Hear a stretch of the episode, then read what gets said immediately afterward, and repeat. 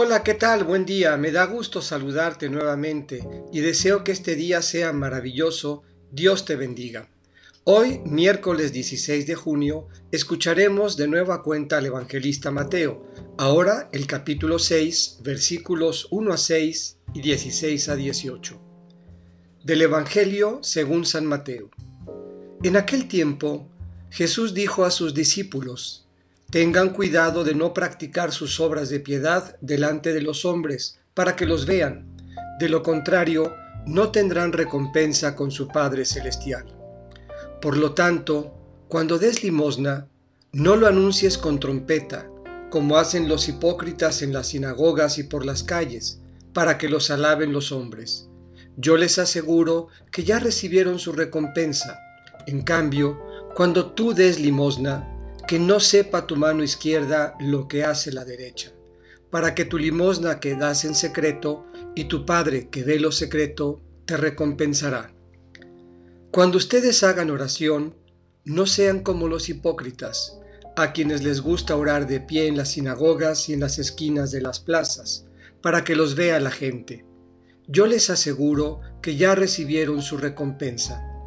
Tú, en cambio, cuando vayas a orar, Entra en tu cuarto, cierra la puerta y ora ante tu Padre, que está allí en lo secreto, y tu Padre, que ve lo secreto, te recompensará.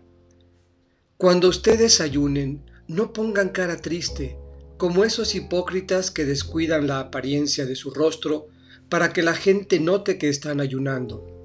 Yo les aseguro que ya recibieron su recompensa. Tú, en cambio, cuando ayunes, perfúmate la cabeza y lávate la cara, para que no sepa la gente que estás ayunando, sino tu Padre que está en lo secreto, y tu Padre que ve lo secreto te recompensará. Esta es palabra del Señor. Meditemos. Tu Padre está en lo secreto.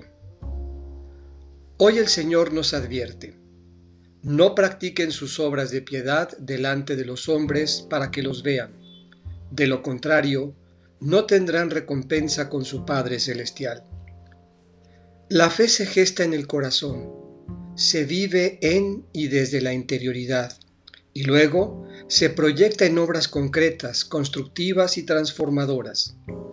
No se trata de hacerse notar para que los demás nos adulen, o caminar sobre alfombras rojas para que nos aplaudan, o subir a los podios para ser aclamados, sino de estar convencidos, tener la certeza y la confianza de que el Padre ve en lo secreto, y tu Padre, que ve lo secreto, te recompensará.